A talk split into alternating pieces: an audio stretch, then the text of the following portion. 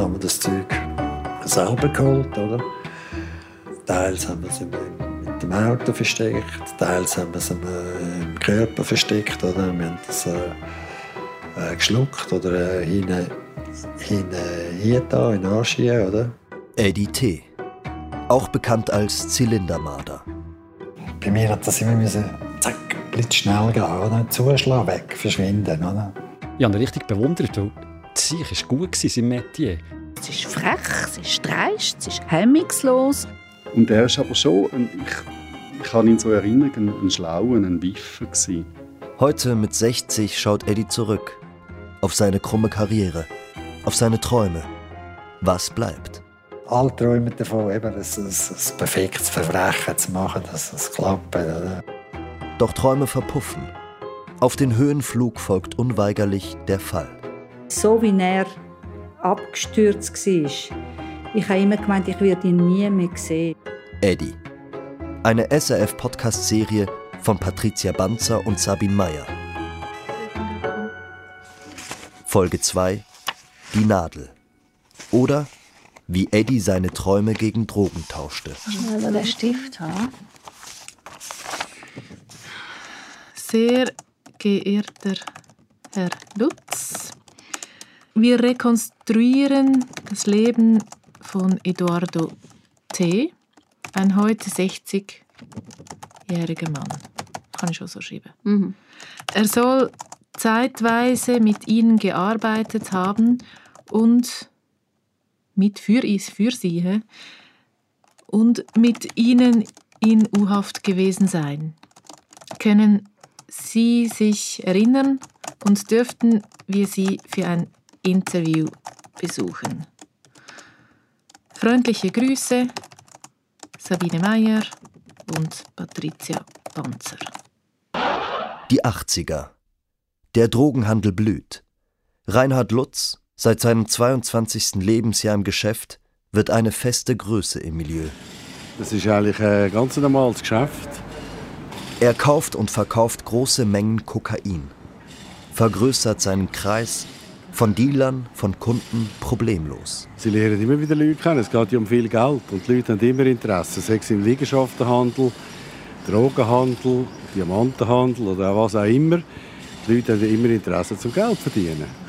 Ist äh, vielen Leuten ist das egal, um was es geht.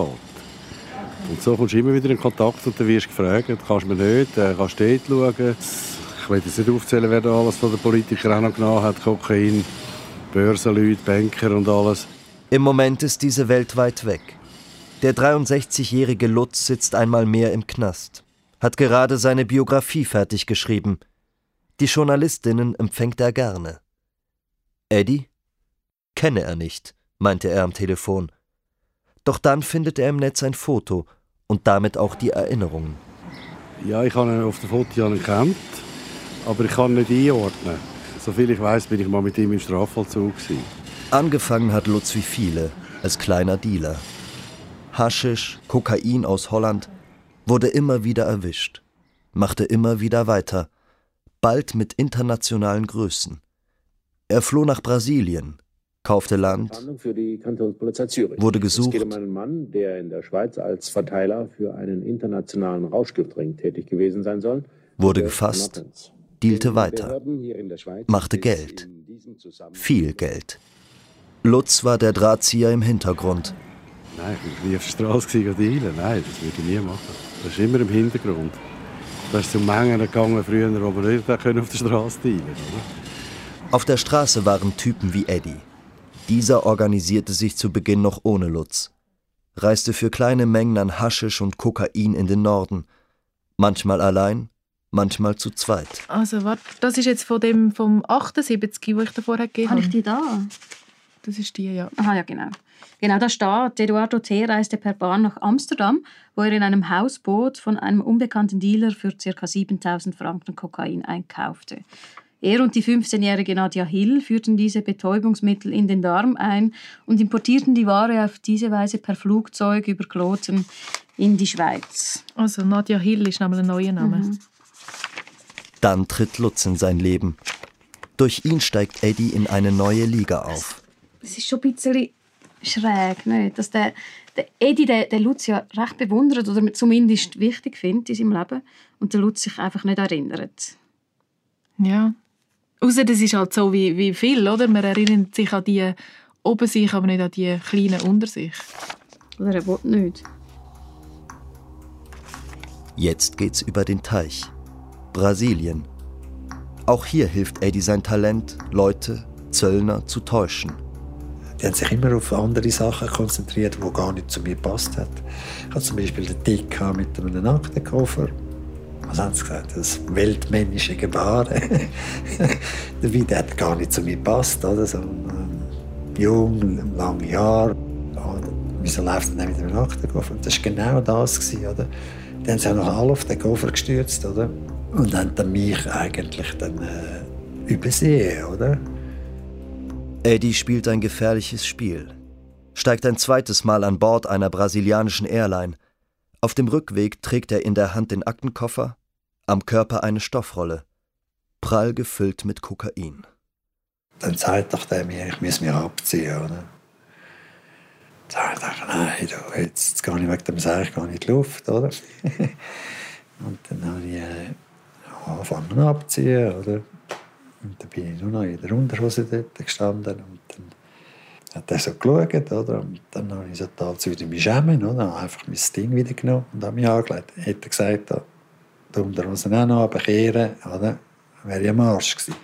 Er hat das nicht gemacht. Aus was für einen Grund, weiß ich nicht. Ich habe mich dann nachher gesagt, ja, das hast du gut gemacht, geil. Oder? Das hat mich dann motiviert, oder?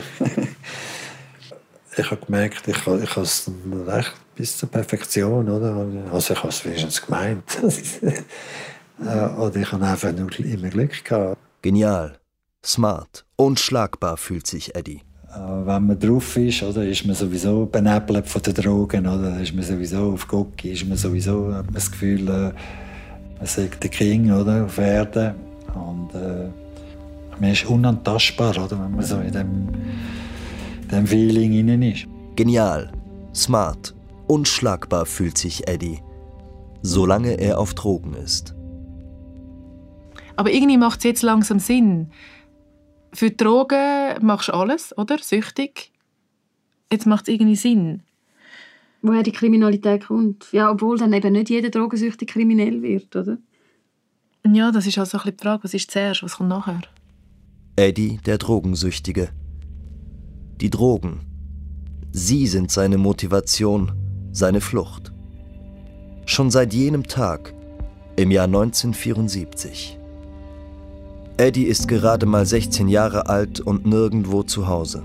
Da habe ich eben mal das, äh, das Opium probiert. Ich habe es äh, gegessen. Und das gibt einem so einen, äh, eine beruhigende Wirkung. Oder? Und dann habe ich gesagt, ich weiß nicht, was ich dort äh, das ist, das ist genau das, was ich immer gesucht habe, oder? vom Gefühl her. Oder? Es hat mir so eine, eine Wärme gegeben. Oder? Und von dort an habe ich eigentlich das Gefühl gehabt, bin ich schon auf dem Weg suchen gewesen, oder? Und nachher sucht man das, das zu wiederholen, das, das Gefühl, oder? Aber man kann es nicht mehr man bekommt das nicht mehr. Es ist ähnlich, aber es ist das gute Gefühl kommt nie mehr, oder? Was bleibt? Die Sehnsucht. Das Gefühl, irgendwann wieder diese Wärme zu spüren. Opium, Kokain, Heroin. Der Stoff muss her, egal was es kostet. Und das war damals Anfangs 80er viel zwischen 700 und, und 1000 Franken kostet, oder? ein Gramm. Und das hat man dann noch in der Strecke. Eddies ehemaliger Anwalt Frank Göcke rechnet mit. Was er der in seiner, in seiner Hochzeit an Gocki, an Heroin reingelassen hat, das, das ist also massiv Geld gewesen. Und das hat ein ungelehrter, Stellenloser niemals legal können verdienen. Also muss er delinquieren. Eddie delinquiert. Die Beschaffung kostet ihn die Freiheit. Immer wieder. Andere, wie Eddies ehemaligen Komplizen Sergio, die Würde. Das hast du gewusst, in Bern. Es gibt so ein Nobu-Restaurant, so ein geschleckter Schuppen, der von älteren Damen, Ehepaaren besucht wird. Man wusste, wenn man anständig daherkommt und dort wartet, kommt die Servierdüse mit einem Fötzchen und einem Nummerli. Man hat dort angerufen und hat das gemacht, was die Frau wollte, was der Ehemann wollte. Kurz, ich habe mich prostituiert. Die sträubste und dreckigste Zeit in meinem ganzen Leben. Ich habe viel gelöscht, ich habe zum Teil eine ganze Stunde duscht, nachher nichts genützt, habe mich gegen noch dreckig gefühlt. Im Zwang zur Beschaffung geht jeder seinen eigenen Weg. Eddie bricht ein, Eddie bricht aus. Eddie betrügt. Während andere sich verlieben, heiraten und Kinder kriegen, rutscht der 25-Jährige tiefer und tiefer. Die Abwärtsspirale dreht. Schnell. Immer schneller. Das hat einem so schnell unter Kontrolle und bestimmt das ganze Leben, oder? was ich am Morgen mache, wenn ich zu Abend ins Bett gehe, und das hat mich, das hat mich immer wieder zu den Leuten gezogen, oder, wo, ich, wo ich gewusst habe, da komme ich etwas über. Oder? Und so ist es dann einfach immer wieder weitergegangen. Und dann äh, ist nur immer ein und raus, ein und raus vom Strafvollzug, Therapie, Abhauen, Gefängnis, wieder Therapie, ein und raus, ein und raus. Jetzt ist Eddie abgeschrieben. Von Bekannten, von Gerichten, von der Gesellschaft. Also zu dem Zeitpunkt, 25, ist er eigentlich schon nicht mehr, nicht mehr offen für Hilfe. Also auch wie es da steht, oder? Aus mehrjähriger Haft kaum entlassen, wurde der Angeklagte trotz Zimmer- und Arbeitsplatzbeschaffung, trotz finanzieller Unterstützung und behördlicher Betreuung sowie Methadonprogramm innerhalb kurzer Zeit erneut massiv straffällig. Ja, es ist schon krass. Da hat ganz viele Leute rundherum, die ihm helfen, alles so offizielle Instanzen, aber Leute, die ihm helfen, oder Freunde, Leute, die ihm näher sind, gibt es eigentlich keine. Also der ist völlig... Außer die Schwester? Ja.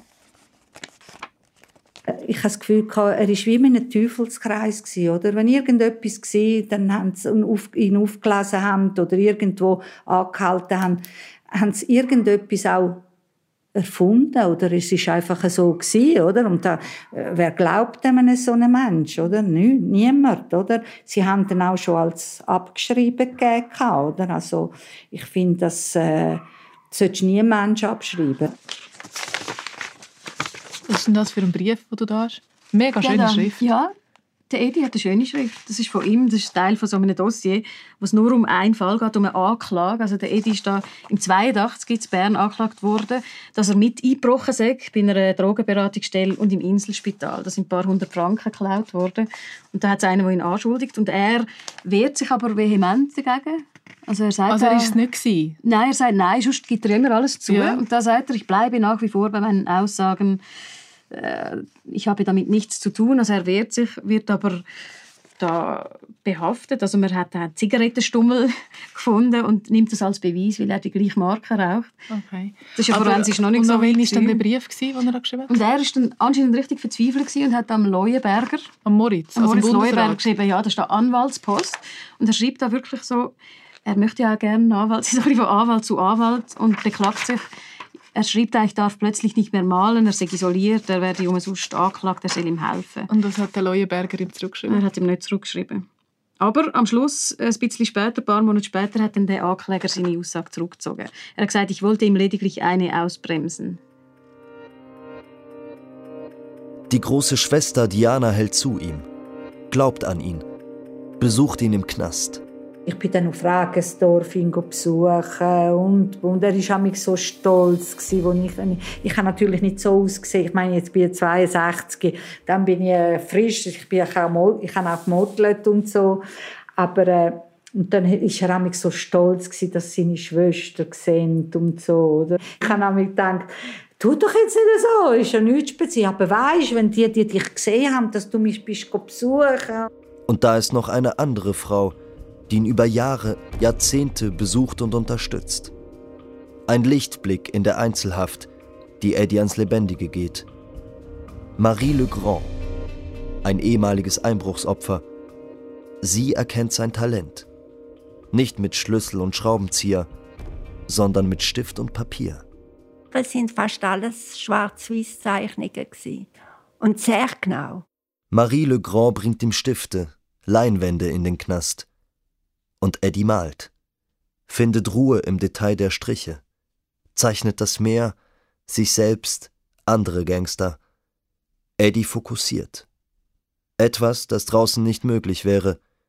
Zu groß ist dort die Abhängigkeit vom Stoff. Und ich zeige dir das schnell. Ich habe da zwei, drei Fotos gemacht von diesen Bildern. Oh, wow. Das, wäre es, das ist ja genau. wirklich gut. Ja.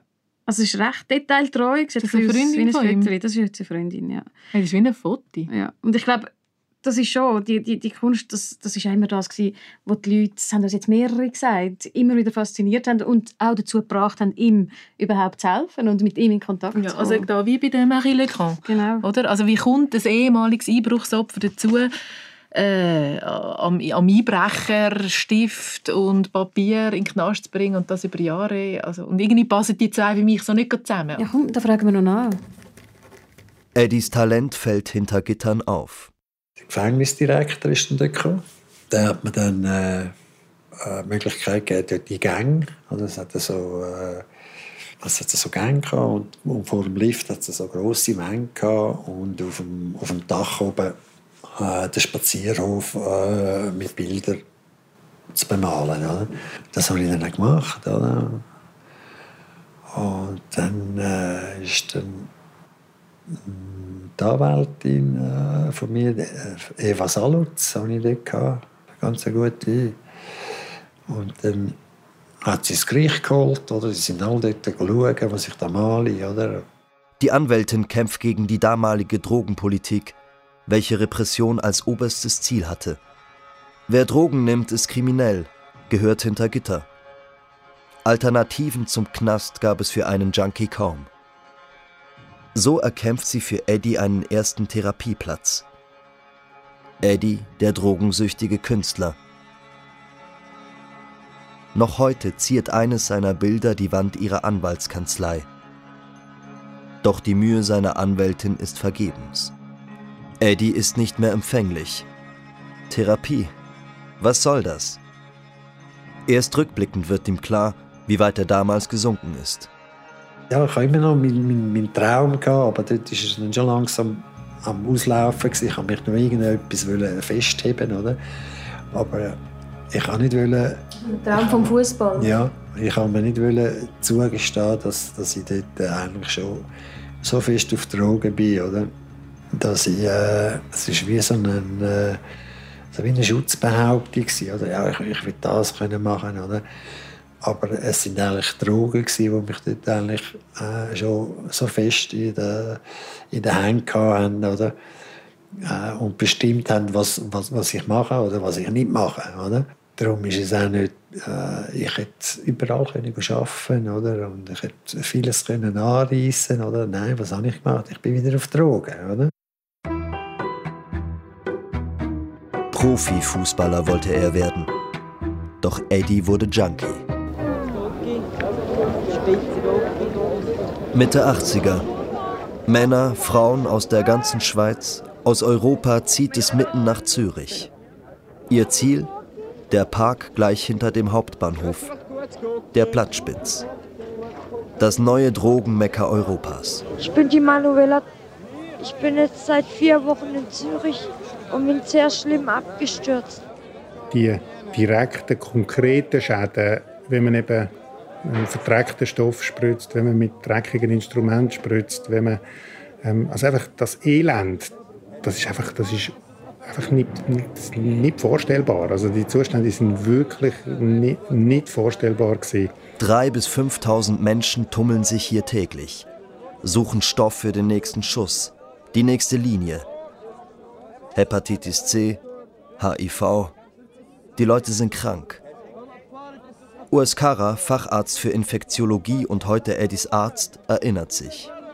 Wenn man sich über mehrere Jahre dort aufgehalten hat, dann, äh, dann wundert einem nicht, dass halt viele das nicht überlebt haben.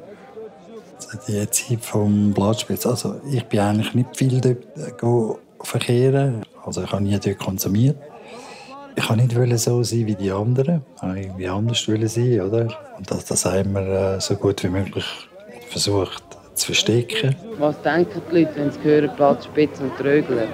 In erster Linie Kriminelle, Abschaum, AIDS, Kranke. Zu, zur Rücksicht hat es dort keine gegeben. Oder? Da schaut nur jeder für sich, oder? Die einen, wie komme ich zu meinem nächsten Knall, meinem nächsten Schnupf, wie, wie komme ich zu meinem Stoff. Da laufen Betrügereien äh, gang und gäbe. Also, wenn ein, ein Süchtiger etwas braucht, der, der macht alles. Oder? Der will noch seine eigene Großmutter verkaufen, damit er einen Stoff kommt. Oder?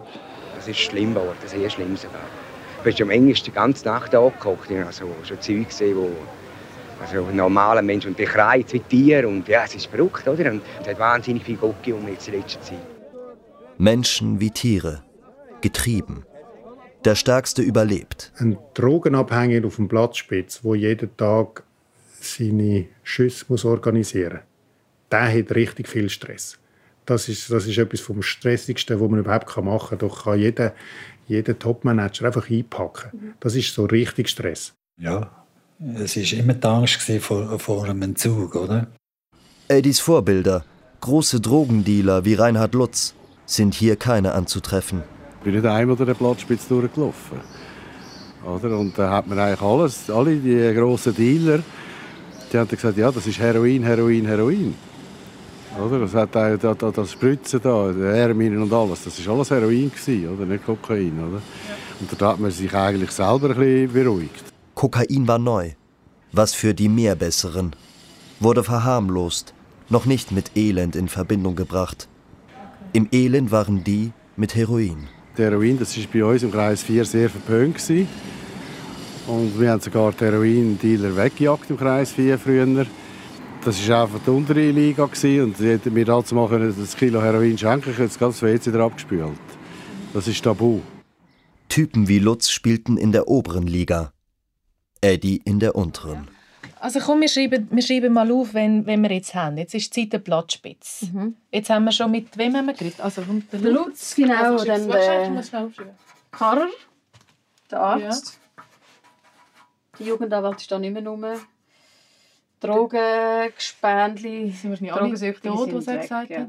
Da finden wir, glaube keinen Seine Schwester aber noch. Und die Schwester. Die hat gesagt, die hat sich zwar bemüht um den Kontakt, aber hat häufig überhaupt keine, keine Ahnung gehabt, wo jetzt der Brüder steckt. Er ist einmal verschwunden, du hast nicht gewusst, wo er ist, was er äh, macht, ob er noch lebt, ob er tot ist. Also man hat nichts gewusst, oder? Und äh, durch das, und da haben wir ihn können suchen, da, da kannst, dann ist es wie wenn ein Adler in einen Heuhaufen rein kannst suchen, oder? Also Sie sind dann suchen? Wir sind dann viel suchen, also sei es ich oder eben damals mein Mann auch. Und, äh, aber da kommst du nicht her. Wie war sie eigentlich? Äh, hoch emotional, das ist das Erste, was ich gedacht habe, schon am Telefon, von ihrer Stimmlage her. Und auch emotional dort dass sie halt wirklich betont und betont, wie fest sie immer zu ihrem Bruder gestanden ist und trotzdem erstaunlicherweise noch nie jemandem davon erzählt hat. Also sie hat es immer verheimlicht, was er wirklich erlebt hat. Also ihr Umfeld weiß gar nicht, dass sie einen Junkie als Brüder hat. Sie weiß, dass sie einen Brüder hat, aber nicht, was er wirklich war und gemacht hat. Diana, die Schwester, hin und her gerissen zwischen Angst und Wut.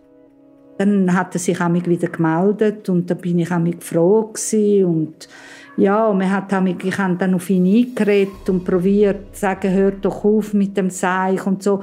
Aber ich bin mir auch nicht bewusst gewesen, wie schwer das, das ist. Also wir haben es einmal probiert.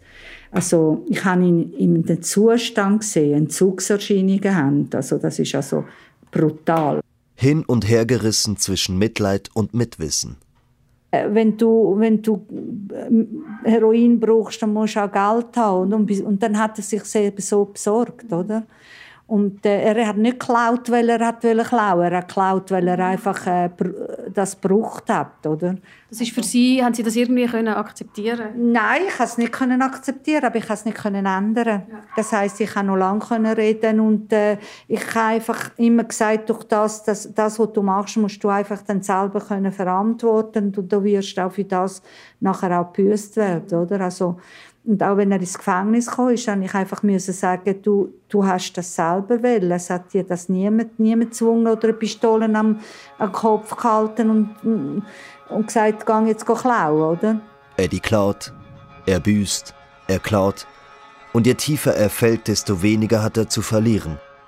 Gesetze zählen nicht. Gefühle sind betäubt. Vertrauen wertlos. Sie glauben es nicht, ich liebe ihn immer noch, auch wenn er mich sogar angezeigt hat. Er wollte einen schützen, der auch drogenabhängig war. Die haben äh, irgendwo wo Schmuck geklaut und sind dann das in einen Juwelierladen verkaufen. Und sie glauben, und ich bin dann schwanger. Und äh, dann hat er behauptet, ich sei das gewesen, oder? Ich sei in den Juwelierladen, oder? Und dann habe ich, bis ich dann gesagt habe der Polizei, Sie, hören Sie, ich arbeite auf einer Bank, also da würde ich mich nicht mit so Zeug, dann habe ich viel, viel mehr Geld zur Verfügung, das ich mitnehmen kann, oder? Und äh, dann habe ich gesagt, gut, dann machen wir halt eine Konfrontation mit dem, äh, mit dem Juwelier, oder? Dann sieht er ja, ob ich das war oder nicht, oder? Und dann hat es dann endlich zugegeben. Aber eben, so Sachen, oder? Das prägt einem. Aber ich, ich, ich kann ihm das nie, äh, wie soll ich sagen, ich habe ihn nicht gehasst wegen dem, oder? Ich habe gewusst, warum das es macht. Die Schwester verzeiht ihm. Eddie ist das egal. Hilfe sieht er schon lange nicht mehr. Der Knast verliert seine abschreckende Wirkung. Was Richter vorausgesagt haben, bestätigt sich. Er ist ein unverbesserlicher Wiederholungstäter. Eddie, der Träumer, hat seine Träume begraben. Man macht einfach weiter, oder? Äh, weil äh, vielleicht ist man auch in dem Moment hoffnungslos, oder? Hat gar nicht so Unrecht gehabt, oder? die Frage, die einfach immer noch im Raum steht, ist, warum schlägt man so einen Weg ein? Wie kommst du an diesen Punkt? Wo hat das angefangen? Wo hat's angefangen? Ja, wahrscheinlich müssen wir wirklich noch ein bisschen weiter zurückschauen. Das hat ja der Sergio, der ehemalige Komplize, Mhm. auch gesagt. Zurück an den Anfang. Ich sage einfach, von nichts kommt nichts. Es sind einfach die ersten Jahre, die bestimmen, wie es weitergeht im Leben. Die ersten Erlebnisse, die Leute rundherum. Niemand kommt auf die Welt und will so leben. Er muss. Aber äh, ich muss ehrlich sagen, das sind einfach total meine Eltern die schuld. Also, ich kann, ich kann das nicht anders sagen. Die Eltern. Giuseppe, der Vater, und Emilia, die Mutter.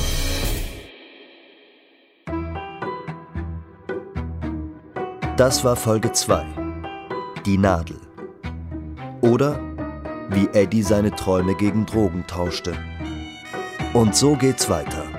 Läutest du an? Du kannst Italienisch. Ja, so etwas Ähnliches. Ich muss mir aber das schnell notieren. ähm, cara signora, vostro figlio, oder? Era un, un criminale, das muss ich ja irgendwie sagen. Facciamo una intervista con lui. Ähm, und dann Nicht einfach, zu viel, oder? Einfach, einfach mal reden. sagen, wir wollen mit ihr über, über die Kindheit von ihrem, von Eduardo reden. Okay. Gut, Also komm, ich wähle mal.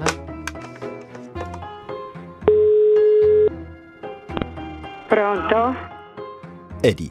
Eine SRF-Podcast-Serie von Patricia Banzer und Sabine Meyer. Alle Folgen und Informationen zu Eddie unter srf.ch/eddie. Erzähler Aaron Hitz, Ton Franz Baumann und Björn Müller, Produktion Celine Rawal, Gesamtverantwortung Susanne Witzig.